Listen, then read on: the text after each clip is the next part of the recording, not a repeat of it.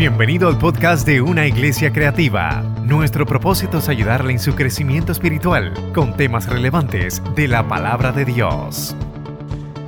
Busque en la Biblia suya en Isaías 53.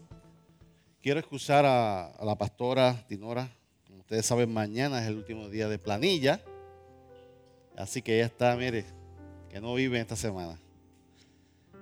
Así que me la excusan y Pastor Isaac y Pastora Cookie están, eh, Pastor Cookie está mejorando, está de quebrantada de salud. Oramos por ellos. Si tú supieras cuánto Dios te ama. ¿Alguna vez su mamá se lo dijo? ¿Alguna vez su papá se lo dijo? Si tú supieras cuánto yo te amo. De ahí que sale la famosa frase, deja que tú seas papá. Y cuando vivimos esa experiencia de paternidad, es que entendemos a nuestros padres cuánto nos amó, nos aman. Y esta mañana, ¿qué tal si tú le dices a tu lado, si tú supieras cuánto Dios te ama? Si tú supieras Aprovecha el momento, aprovecha, salte de la silla, salte de la silla, salte de la silla. Búscate visita, búscate a alguien nuevo, por ahí búscate a alguien. Salte de la silla, si tú supieras, si tú supieras, aprovecha, aprovecha, aprovecha. Dale un besito de la vez a los que no has conocido. Si tú, si, si tú supieras, Gustavo, cuánto Dios te ama. Si tú supieras, Sheila, cuánto Dios te ama. Mira quién está aquí. Si tú supieras cuánto Dios te ama. Sabes, si tú supieras cuánto Dios te ama. Cheito, si usted supiera cuánto Dios te ama. Si tú supieras cuánto Dios te ama. Si tú supieras. Si tú supieras cuánto Dios te ama. César, qué bueno verte. Si tú supieras cuánto Dios te ama. Yo también te amo, César.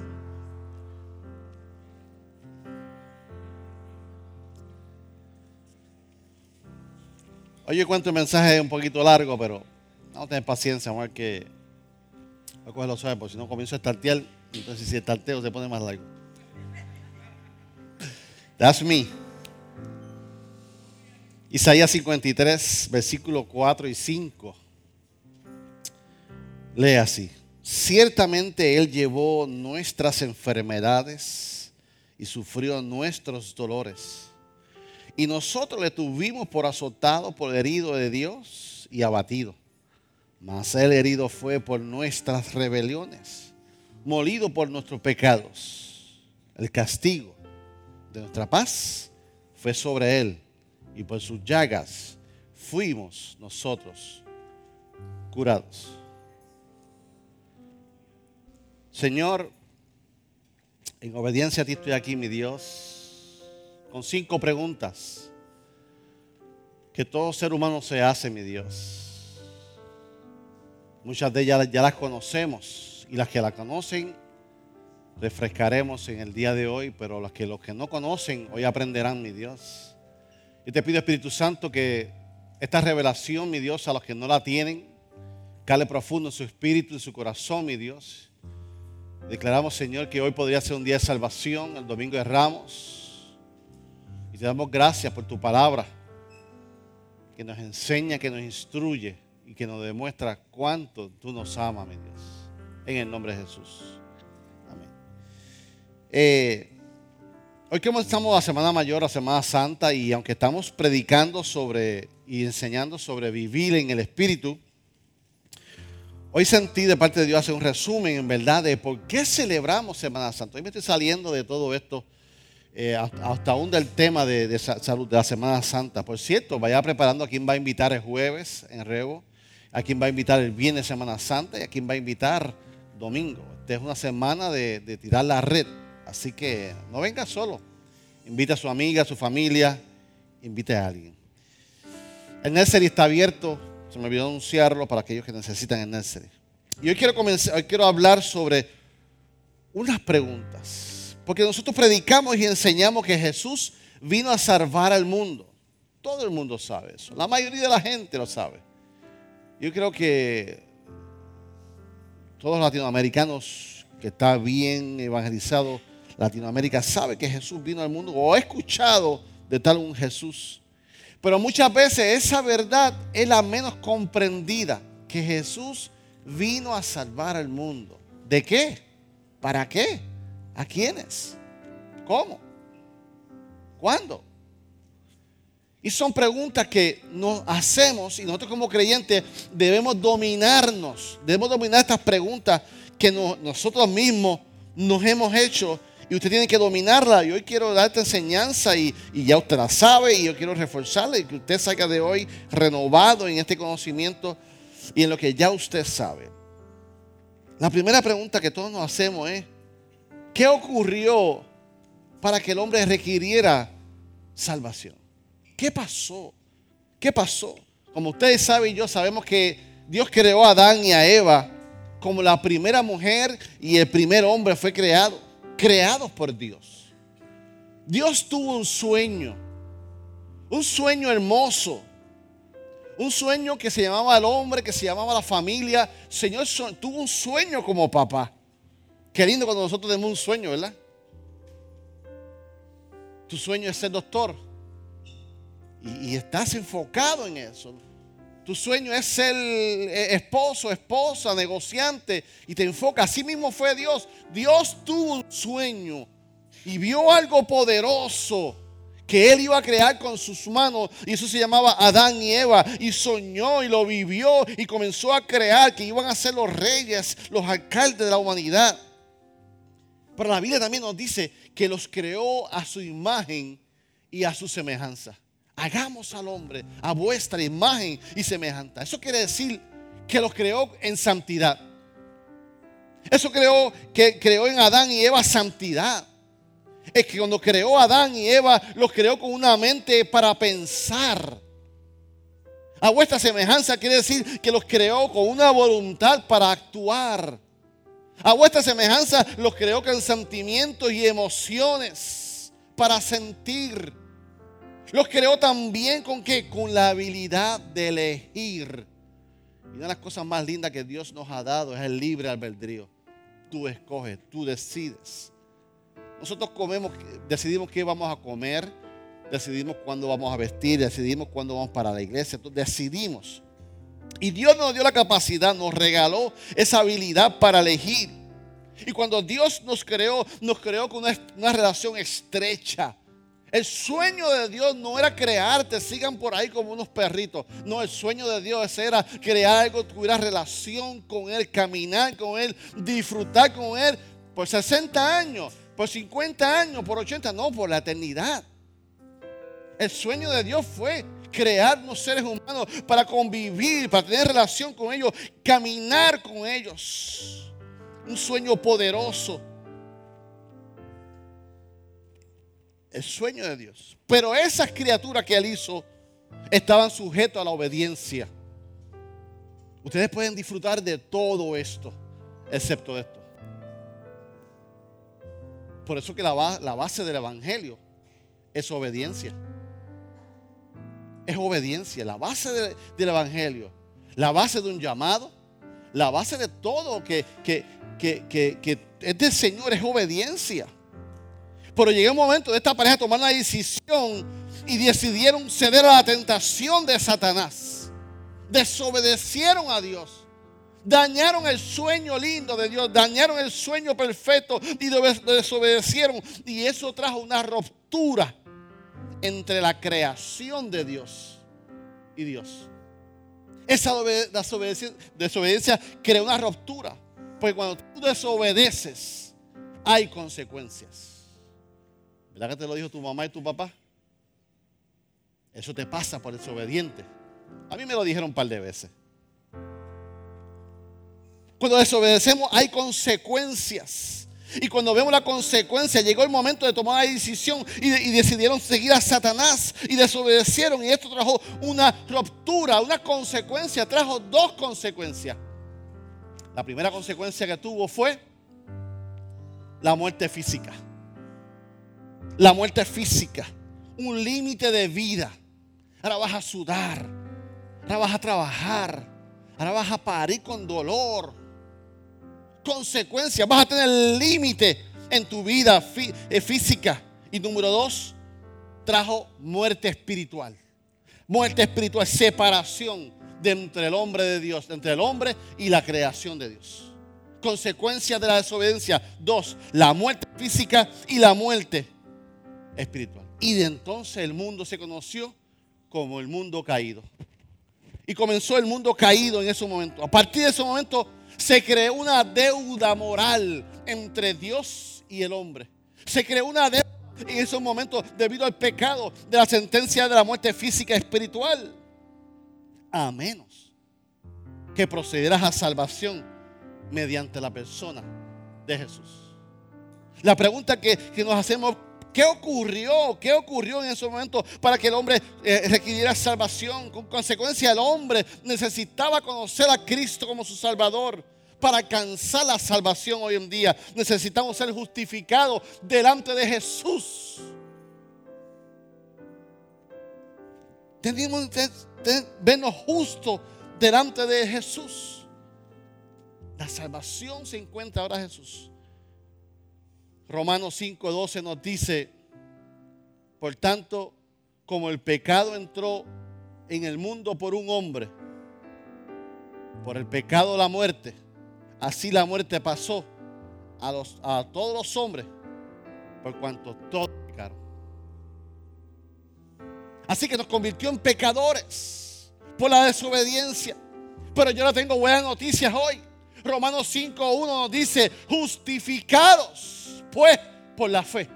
Tenemos paz para con Dios por medio de nuestro Señor Jesucristo. Como nos dice actual, Dios nos ha aceptado porque confiamos en Él. Esto lo hizo posible por nuestro Señor Jesucristo y por eso vivimos en paz.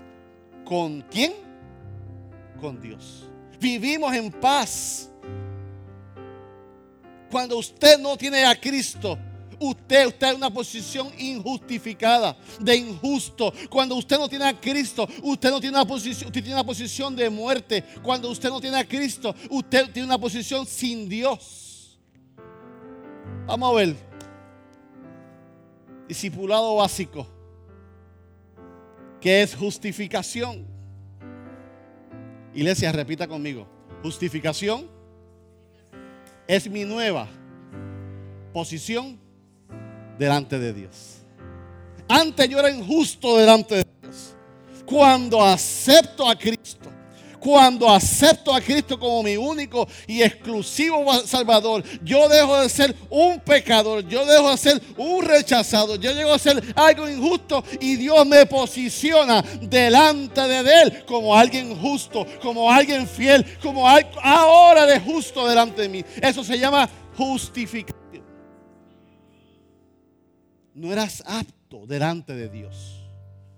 Y cuando aceptamos a través de Jesucristo, Ahora tenemos paz para con Dios por medio de la justificación. Somos justos. Por eso el hombre necesita salvación. Nos hacemos preguntas. Nos hacemos preguntas. Y la pregunta primera era, ¿qué ocurrió para que el hombre requiriera salvación? Preguntas. La segunda pregunta que nos hacemos es, ¿De qué vino? Salvar.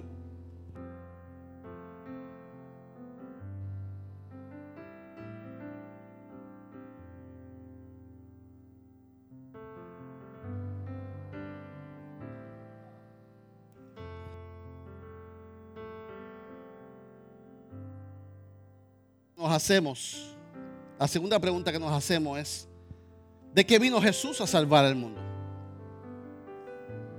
¿De qué vino Jesús a salvar al mundo? ¿De qué? La santidad y la justicia son perfectas delante de Dios. Delante de Dios no puede haber pecado. Dios no pasa el pecado. Romanos 3, 25 y 26 en actual nos dice, Dios envió a Jesucristo para morir por nosotros. Si confiamos en que Jesús murió por nosotros, Dios nos perdonará. Con esto demuestra que es justo y que gracias a su, paciencia ahora nos perdona de todos los males que antes hicimos. Él es justo y solo acepta a los que confían en Él. O sea, delante de Dios es la razón. Si Dios quiere, quiere satisfacer su justicia delante de Dios, alguien tiene que pagar la deuda que había. Alguien tiene que pagar la deuda que hizo Adán. Romanos 3, 6, 23 nos dice, porque la paga del pecado es muerte. Porque la paga del pecado es muerte, más la dádiva, más el regalo que es en Dios, es vida eterna en Cristo, nuestro Señor Jesucristo. Actual dice, quien solo vive para pecar, recibirá como castigo ¿qué? La muerte. Estoy en Romanos 6:23. Quien solo recibe quien solo vive para pecar recibirá como castigo la muerte. Pero Dios nos regala. Dios nos regala qué? La vida eterna por medio del Señor Jesucristo. El pecado, la paga del pecado, es claro, la paga del pecado es muerte. Pastor, yo voy a morir ahora, si, si, si pego caigo muerto. Es un aspecto espiritual, pero obviamente cuando se vive en pecado, hay consecuencias que sí te pueden llevar a muerte física. Sí te pueden llevar a muerte física, pero en este aspecto es muerte espiritual. Así que delante de la presencia de Dios, Dios es santo, Dios es santo y Dios es santo. Ese es el mensaje. Es inaceptable la existencia del pecado.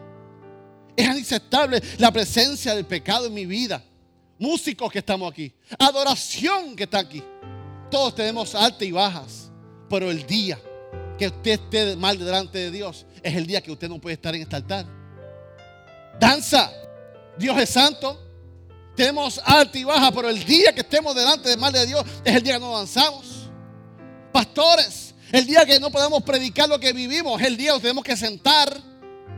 Porque Dios es santo, Dios sigue siendo santo y santo. Y cuando tú entiendes la santidad de Dios, tú te separas tú te separas porque es el pecado, es inaceptable delante de la presencia de Dios. Por eso nosotros queremos sabática. Pero sabática no es un, proceso de tiempo de descanso para estar viendo en casa Netflix. No, yo no voy para la iglesia hoy porque estoy en sabática. Yo no voy el viernes porque estoy en sabática. No. Sabática es para reforzar tu vida espiritual, tu relación con Dios separarte con Dios, fortalecer esa área, prepararme para volver a ser el ministro. Dios me perdona, pues claro que sí. O cuando su esposa está incómoda, al otro día se le fue la no. Ya tengo esa experiencia. Entonces nosotros comenzamos, mi amorcito, buenos días, ¿cómo tú estás? Te hice la cremita. Pero así es la sabática. Es un momento de comenzar a, sanar nuestra relación con Dios. Es comenzar a, comenzar a entender lo que hicimos. ¿Qué hicimos y por qué lo hicimos? ¿Y por qué no debemos hacerlo? Hacerlo. Cuando Jesús asume la responsabilidad en la cruz del Calvario, Jesús muere por nosotros. Él toma tu lugar y en mi lugar. Él coge tu culpa, tu pecado y la hace de Él. Él tomó tu lugar. Tú fuiste, yo fui que debimos tomar ese lugar en ese momento. Romanos 5, 9 nos dice, pues mucho más estando ya justificados en su sangre, por Él seremos salvos de la ira. De esa manera, de esa manera descargará sobre nosotros. Juan 3, 16, 36 dice, el que cree en el Hijo tiene que vida eterna. Pero el que rehúsa creer en el Hijo no verá la vida, sino que verá la ira de Dios sobre él. El que cree. Somos salvos por creer en Él. El que, que cree en el Hijo tendrá vida eterna. Vida eterna. Pero el que desobedece, el que no cree, entonces la ira de Dios será sobre él. Usted se ha preguntado en un término evangelístico, cuando se predicaba antes y todavía se predica así. Rebeca, tú eres salva. Albert, tú eres salvo. Y la gente decía, sí, no. Pero la gente no sabía, ¿salvo de qué? Del maremoto. Del huracán, ¿salvo de qué? Porque es que el término de salvo. ¿Salvo de qué? No, no sabemos a qué se refiere. Y se habla de la ira de Dios. Tenemos una vida eterna. Y tú vas a pasar una vida eterna en la eternidad. Pero el asunto es, ¿a dónde la vas a pasar? El ascensor tiene más que dos botones, uno para arriba y otro para abajo. No se preocupe que no hay piso 7. El 7 es que no lo ponen. El 13, ese. No se preocupe que no va el 13 ni 8. El ascensor tiene uno, dos botones. You going up or you going down? You going down. No, pastor, yo no sirvo al Señor porque cinco minutos antes que yo muera, yo voy a aceptar a Cristo. Ah, yo te felicito. Yo te felicito.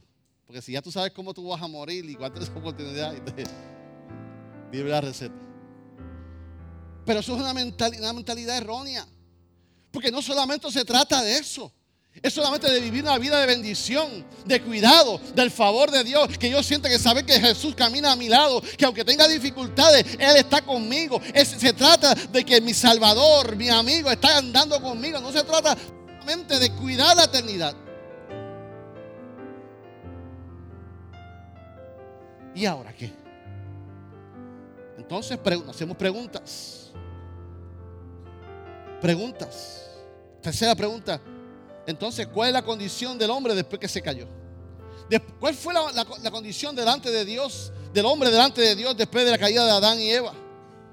La Biblia nos habla en muchas ocasiones cómo se representa la caída del hombre delante de Dios. La Biblia nos, enseña las consecuencias que tenemos por la caída de Adán y Eva.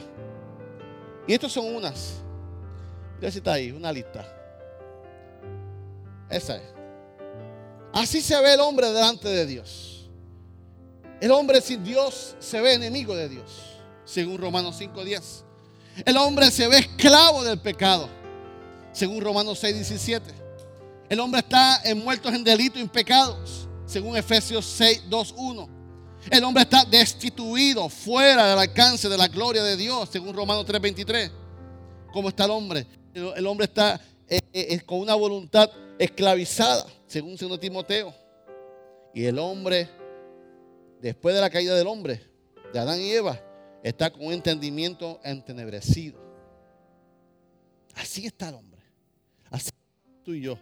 En ese proceso. Por eso hay un aspecto romano, que no lo puse en pantalla, romano dice, ¿A quién entienden? Si no hay quien le busque. ¿Por qué la gente no busca de Dios? Porque está en esos tres, seis puntos. Su mente está enternecida. Su, su vida está así. No quieren saber de Dios. No quieren saber de la iglesia. Y si tuvo una mala experiencia con el vecino cristiano o una iglesia, menos todavía. El lunes pasado enviamos las casi 5 mil postcards por correo que estábamos pendientes. Y como el martes y el miércoles yo decía, oye, ¿cómo yo sé si llegaron las postcards? Nadie de la iglesia me ha dicho, mira, pastor, lo que me llegó, o por Facebook, o nada, yo no, tengo evidencia de que... Y me quedé con esa. De momento, venid, me manda un mensaje. Y fue un mensaje que llegó a la grabadora del teléfono de la iglesia. Y fue un señor mayor, un poquito incómodo, un poquito casquirrabia. Y empezó a decir, a mí no me manden esas promociones. Yo voy si no quiero ir. Y yo, gloria a Dios, llegaron las promociones. Llegaron las promociones. Gracias Señor, contestaste. Gracias Señor, funcionó. Yeah.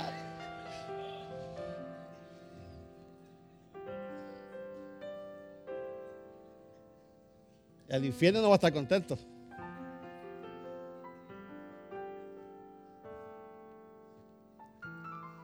¿Y por qué reaccionan así? Porque están entenebrecidos. Están así. Si supieran que lo que es bendecir su vida. Si supieran que Dios quiere salvar su vida. Si supieran, Romanos 8, 7 dice, por cuanto los designios de la carne son enemistad contra Dios. Porque no se sujetan a la ley de Dios, ni tampoco pueden. Actual nos dice, los que no controlan sus malos deseos, solo piensen en hacer lo malo, son enemigos de Dios.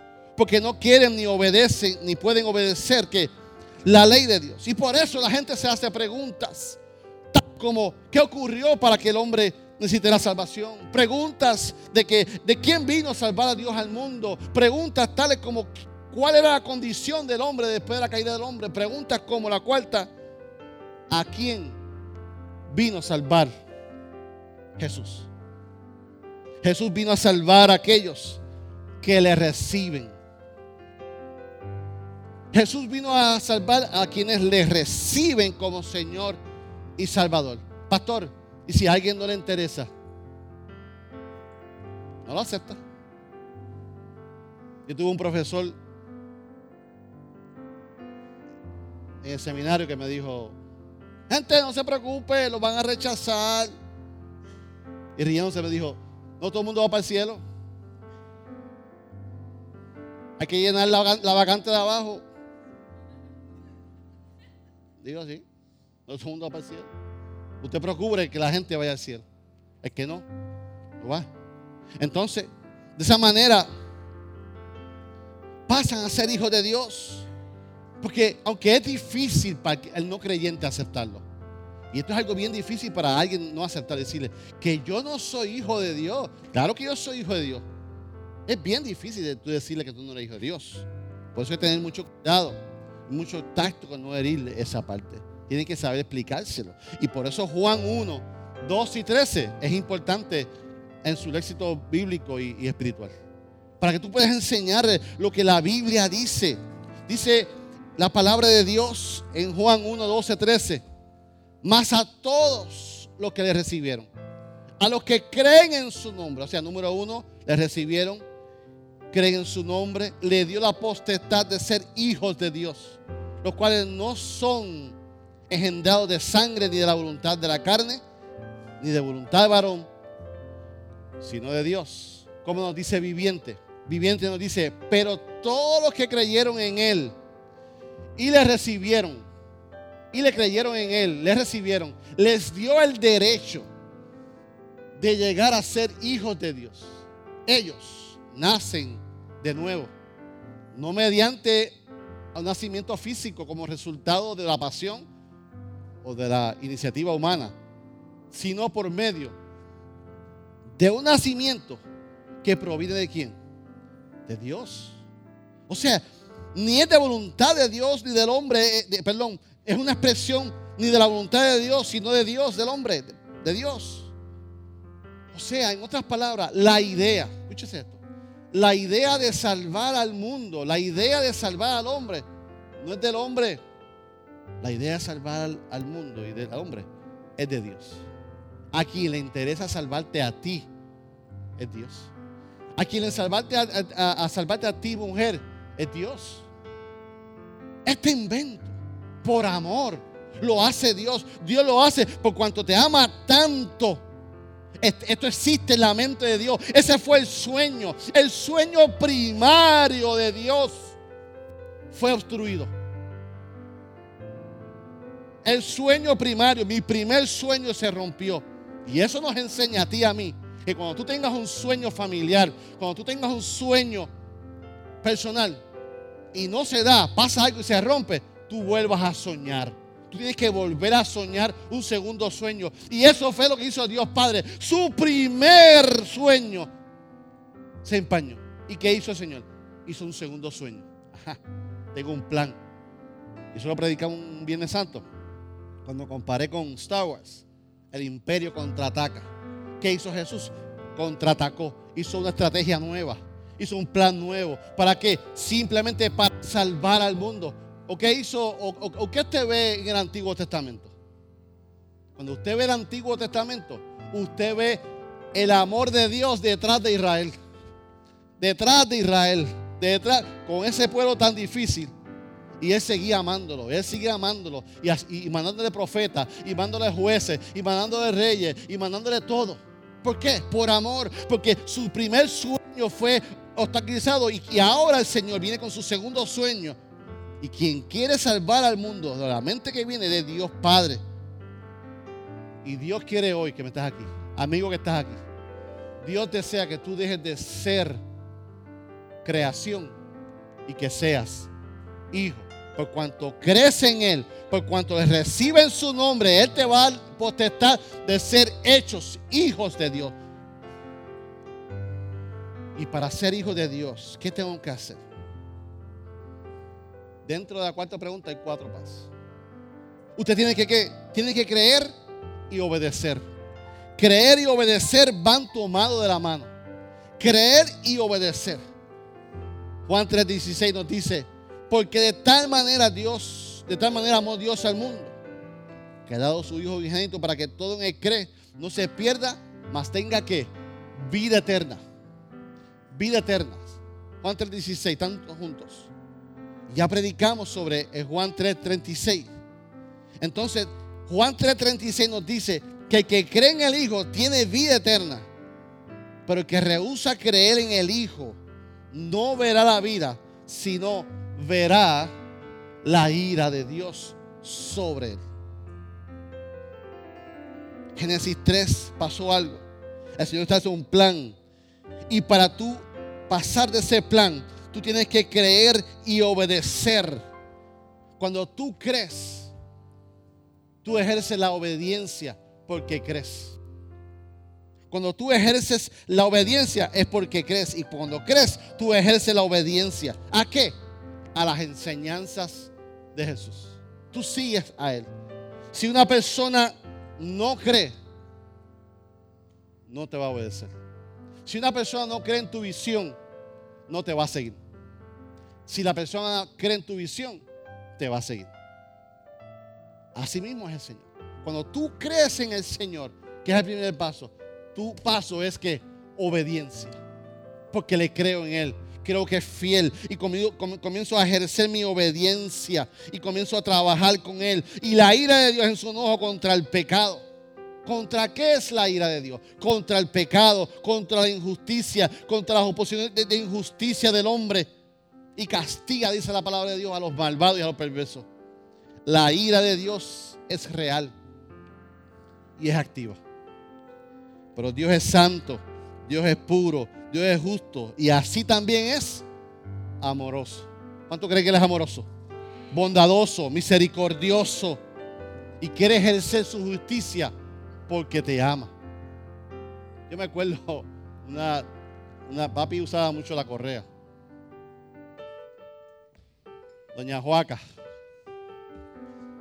Y me acuerdo ese día, yo andaba con Albert en Country Club.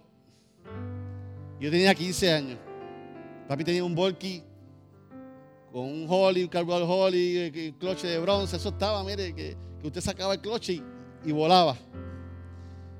Y estábamos avisando unas amistades y yo estoy, ay, Albert, dame una raya en el Volky. Y yo, Albert, David, no, no, no. Dame una raya en el Volky, David, dame una raya en el Volky. No, David, no. Ay, toma, toma. Y en una voy con el Volky aquí años fiebrado, cuando voy a coger una curva, saco el cloche acelerero, se me va el volky así, cogí un carro, lo peiné de lado a lado. Albert se acuerda cuando yo llegué hincho, sin color. Y cuando yo te vi con los ojos abiertos, y yo, ¿qué pasó? El carro, David.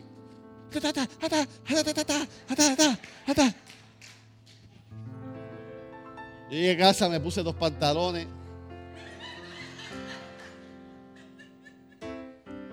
Y me acuerdo el escuchar la correa cuando papi se la quitó de la cintura. Y me acuerdo la segunda frase que dijo, por cuanto te amo. Racan, can, can, can, can.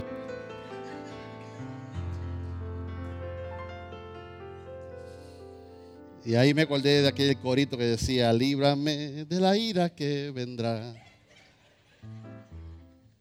¿Viste? tiene historia eso. Y gracias a mi vecino. Mira, pastor, yo sé que usted está enojado, pastor, le vas a hacer daño, no lo vas a enseñar.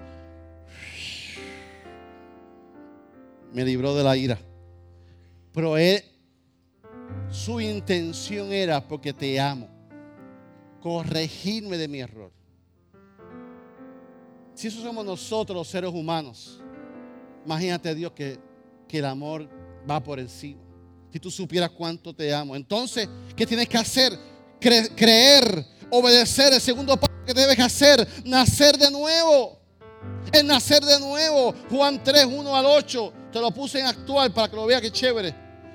Una noche un fariseo llamado Nicodemo, que era un líder de los judíos, fue a visitar a Jesús y le dijo, maestro, sabemos que Dios te ha enviado a enseñarnos, pues nadie puede hacer los milagros que tú haces si Dios no estuviera con él. Ese versículo me gusta porque eso es una palabra afirmativa.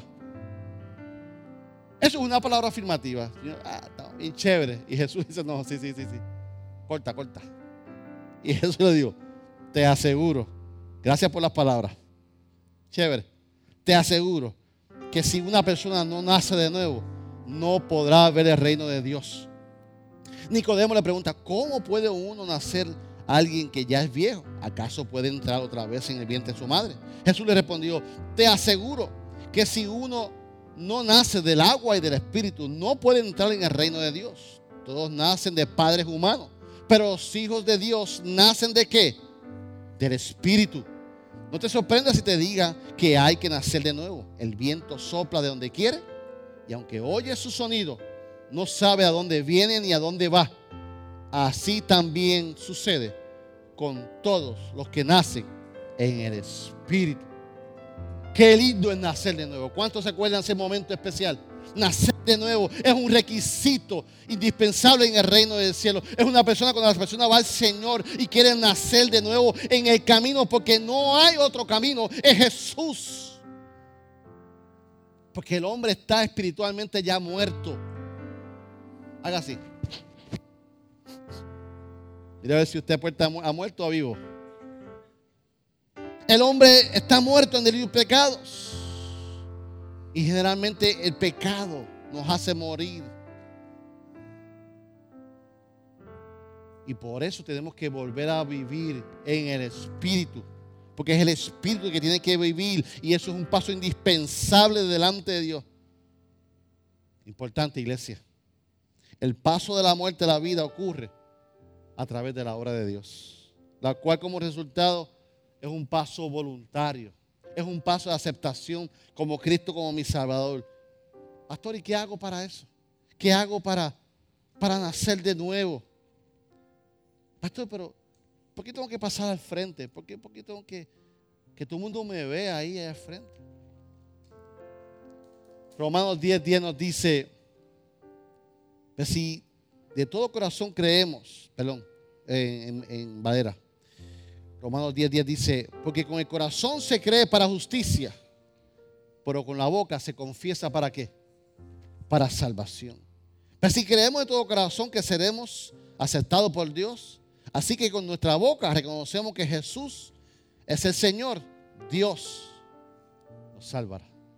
El día que una madre da a luz a un bebé, yo vi la foto de Jessica pariendo y el video, Ahí es que tú naces físicamente. Porque ahí se da a luz una persona. Por el día que tú decides a Cristo como tu Salvador y pasas al frente y confiesas que cree en Él y quieres obedecerlo, y quieres nacer de nuevo y lo aceptas como tu, tu Señor exclusivo Salvador, ese es el día que naces de nuevo. Eres una nueva criatura. Ese es el paso importante. Entonces tu vida comienza a regenerarse. ¿En qué? En el Espíritu. Yo salí tan, tan enfiebrado, tan gozoso el jueves de discipulado básico. Cuando yo me senté a la mesa y vi eh, a esa clase y la vi tan diferente, Ángela. Del primer día que comenzamos y los vi tan ansiosos y tan deseosos haciendo las asignaciones, contestando y preguntando. Y no se, quería acabar la clase y un ambiente lindo. Yo, disfruté más su, su, cara. Yo disfruté más el, hambre por crecer. Yo vi como Dios está, está, regenerando su vida espiritualmente. Y así pasa. Como todo un bebé. Cuando tú naces de nuevo, tú eres un bebé.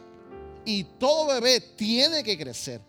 Porque todo lo que tiene vida, tiene que crecer. Hay vida en ti. Tú tienes que crecer. Y cuando tú naces de nuevo, tu vida espiritual, que eres un bebé, el bebé con que hace gatea primero. El bebé que hace comienza a dar dos o tres pasos. ¡Wow! Y lo celebramos. Así estaba yo el jueves. Está gateando, discípulo está gateando, toma una foto, un selfie. Porque nosotros como padres celebramos cuando el bebé va creciendo. Y cuando dice papá, o cuando dice mamá. Sape, no, no, dijo mamá primero, no, dijo, dijo papá primero. Así mismo es en la vida espiritual. Cuando los pastores, los diáconos, cuando un líder maduro ve, entiende por tu crecimiento, dice, dale para adelante, no rinda, Dios está haciendo la obra porque el cambio comienza de adentro hacia afuera. Y eso es lo que sucede. Y ese es el nuevo nacimiento. Y el Espíritu Santo comienza a decir, ok, esto va afuera, esto va para afuera, esto va para afuera, esto va afuera. Tú no tienes que dejar nada. Pastores que yo fumo, sigue fumando. Es que yo, síguelo. Porque el Espíritu Santo un día te vas a levantar un día y decir, ¿que vale cuánto? Cacho, está caro. Y así va a trabajar el Espíritu Santo en tu vida. Y nadie te dijo nada. ¿Por qué? Porque te están operando del interior. Y van a comenzar a sacar. Porque la fe viene por el oír. El oír de la palabra de Dios. Y comienzas a crecer. Hay que nacer de nuevo. Es un requisito. Entonces. El paso del punto 4. Serás libre. Serás libre. Juan 8, 32, 34 dice, y conoceréis la verdad, y la verdad os hará libre. Respondieron, del linaje de Abraham somos y jamás hemos sido esclavos de nadie. Como tú dices que seremos libres. Jesús le respondió, de cierto, de cierto os digo, que todo aquel que hace pecado, esclavo del pecado es. Tú no lo ves así, pero somos esclavos del pecado. Y después 36 dice, así que si el Hijo os libertare, seréis verdaderamente libres. Tú tienes que creer, tienes que obedecer, caminar en fe. Tú tienes que, que, nacer de nuevo, desear nacer de nuevo. Entonces va a comenzar a ser que libre, porque la verdad entró en su corazón y el Hijo de Dios te va a hacer libre vas a comenzar a reírte solo, vas a sentirte liviano y vas a comenzar a sentir esa libertad. En este pasaje bíblico Dios nos enseña la importancia de ser libre. ¿Libre de qué? Porque tú eres un esclavo del pecado. Suena fuerte eso, ¿verdad? Pero eso lo dice la Biblia, no es su pastor. Y cuando somos esclavos del pecado no lo vemos pero otros lo ven. La gente ve cuando tú estás atada en vicio. La gente ve atada cuando tú estás desordenado.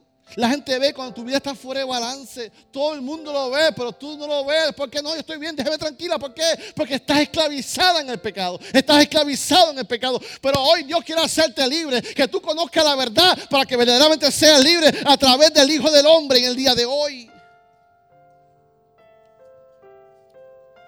conoceréis la verdad. Quien liberta es Cristo. Quien liberta nuestra vida es Cristo. Hola Joyce. Y quien debe ser, quien debe desear ser libre es el hombre. Quien liberta es Cristo. Pero quien tiene que desear ser libre y liberado es el hombre. El hombre. Y si, tú cristiano que estás aquí, y sirves al Señor, tu vida está siendo detenida. Como a veces nos pasa. A veces el propósito de Dios en nuestra vida se estanca. A veces el llamado de Dios, Dios me, quiera que me meto, Dios me habla. Qué lindo. ¿Y? ¿Por qué no has avanzado? Porque no eres libre. ¿Y por qué no eres libre? Porque estás siendo esclavizado en una área en tu vida. Y Dios quiere que hoy esa área en tu vida se la entregues al Señor. Porque si no, vas a seguir 10, 15, 20, 30 años en la iglesia. Esclavizado de algo en tu vida. Hay tiempo de orar. Hay tiempo de ayunar. Pero hay tiempo de sacudir la casa. Hay tiempo de levantarte. Hay tiempo de sacar lo que es pecado. Hay que decirle, basta ya. Tú tienes que desear. Tienes que desear ser libre. No importa cómo hagamos bautismo, no importa si cerramos la batería, no importa una creatividad, eso no se trata. Eso se trata que hay un Salvador y tú debes desear ser libre en el nombre del Señor. tú podrás ir a 20 iglesias. Tú podrás ir a 20 pastores. Tú podrás buscar el mejor equipo de oración. No se trata de eso. Porque todos los pastores son los mismos, todos los equipos son los mismos, todas las iglesias son los mismos, adoran al Señor. Pero quien debe el deseo de renunciar a todo, a entender que todo este menjunje, si le quieres decir así, es porque Dios lo hace, porque está llamando tu atención. Dios va a seguir llamando tu atención. Jonás, Jonás que está aquí, tú podrás correr de Dios, pero no podrás huir de Dios. Donde quiera que te metas, ahí va a estar Dios detrás de ti, porque te ama, porque te ama, porque te ama, porque cree en ti todo el tiempo. Aleluya. tú tienes que decidir. Dios quiere que tú seas libre, que tú seas sano.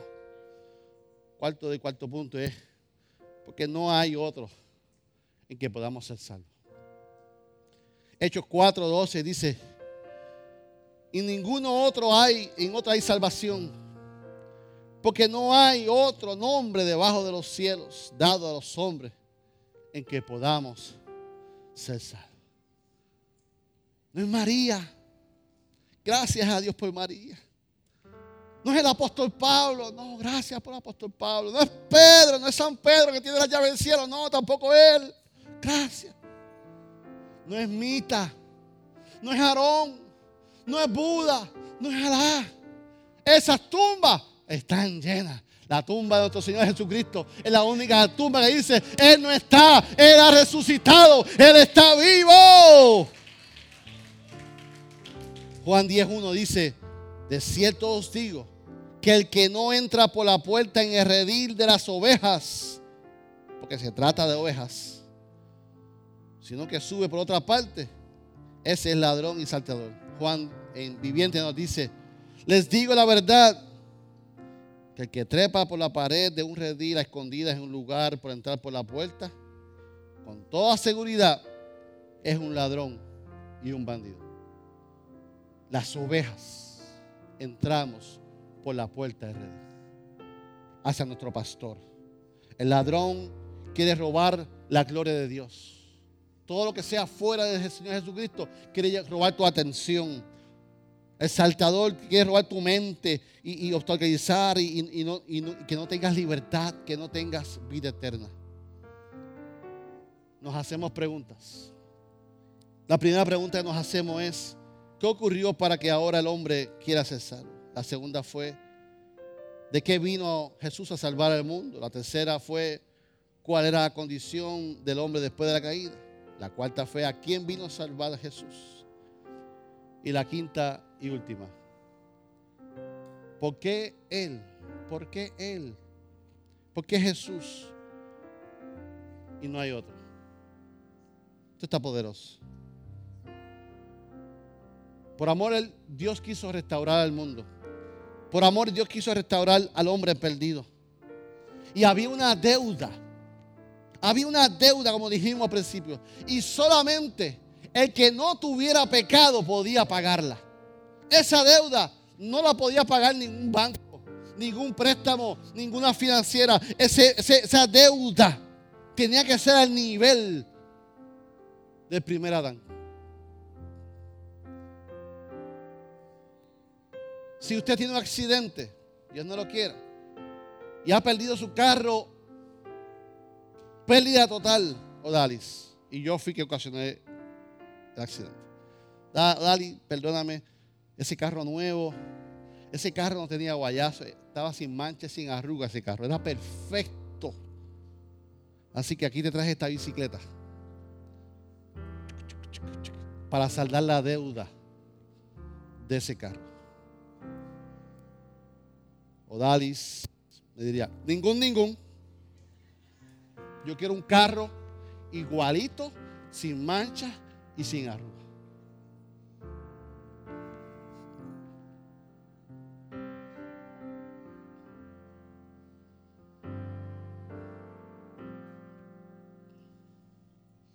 El daño del carro tiene que ser igual de que se hizo. Adán lo había arruinado todo. Adán arruinó la obra magistral de Dios. Adán arruinó el sueño poderoso de Dios. Adán, dañó algo poderoso. Adán era un hombre perfecto. Por tal, por tal razón, se requería un hombre perfecto como Adán, que cumpliera con la cabalidad de la ley. Algo perfecto que podía restaurar la relación. Alguien que podía restaurar lo, arruinado. Y Jesús vino y tomó el lugar de los pecadores. Jesús vino. Jesús en el cielo, en el trono, dejó su lugar magistral. Y según de Corintios nos dice, según de Corintios 5, 21, al que no conoció pecado, por nosotros hizo pecado, para que nosotros fuésemos hechos justicia de Dios. Pero esta versión me, me, voló. La Biblia Latinoamérica para, para la palabra de Dios. Al que no tuvo experiencia de pecado, está poderoso. Dios lo trató por nosotros como el propio pecado. Dios lo trató por nosotros como en propio pecado, para que por medio de Él experimentara nosotros la fuerza salvadora de. Cuando yo me metí en este texto, comencé, como dice Matiel, deja que el texto te hable, déjate que el texto te hable.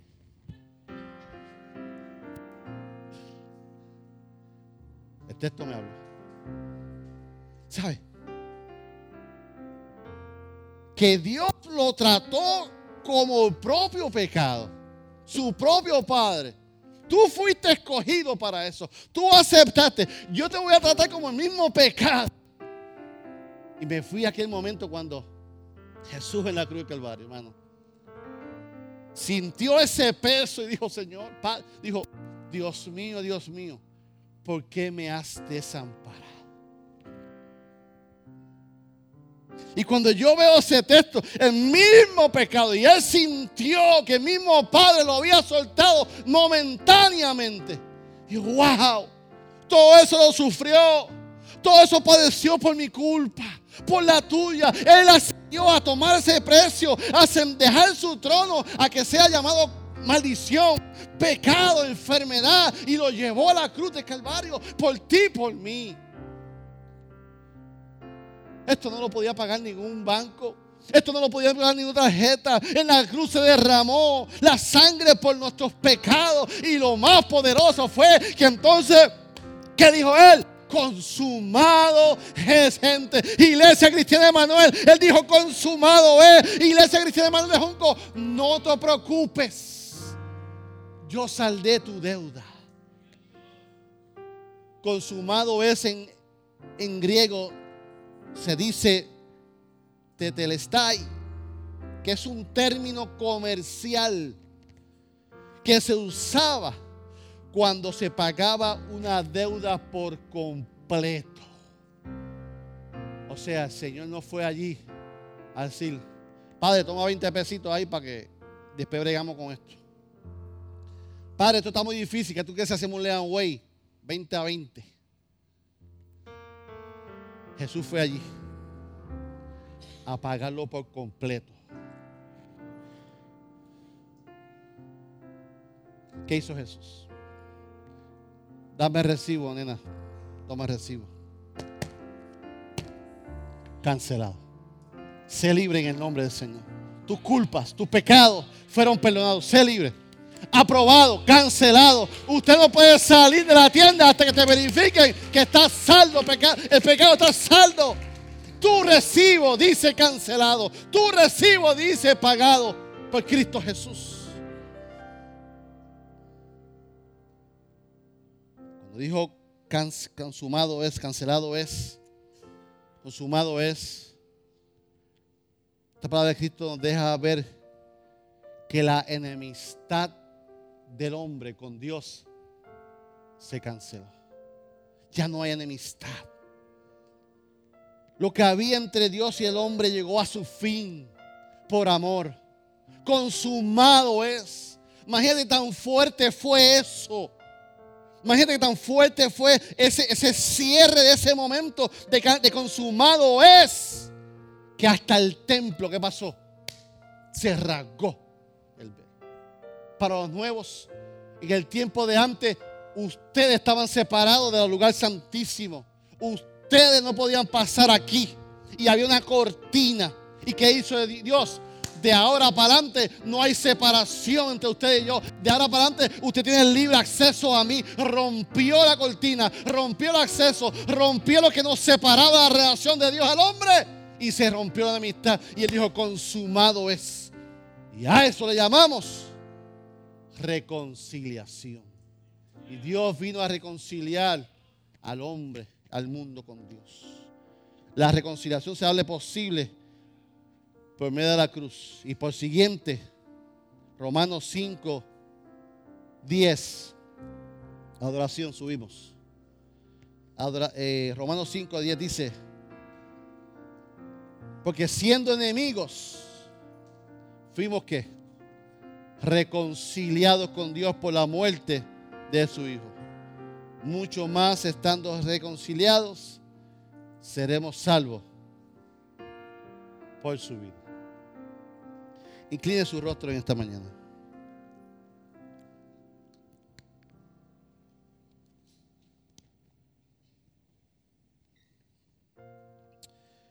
Señor Jesús, hemos pasado por el ABC de la salvación. Hemos pasado por el ABC de la salvación para comenzar esta Semana Santa, que será diferente en nuestras vidas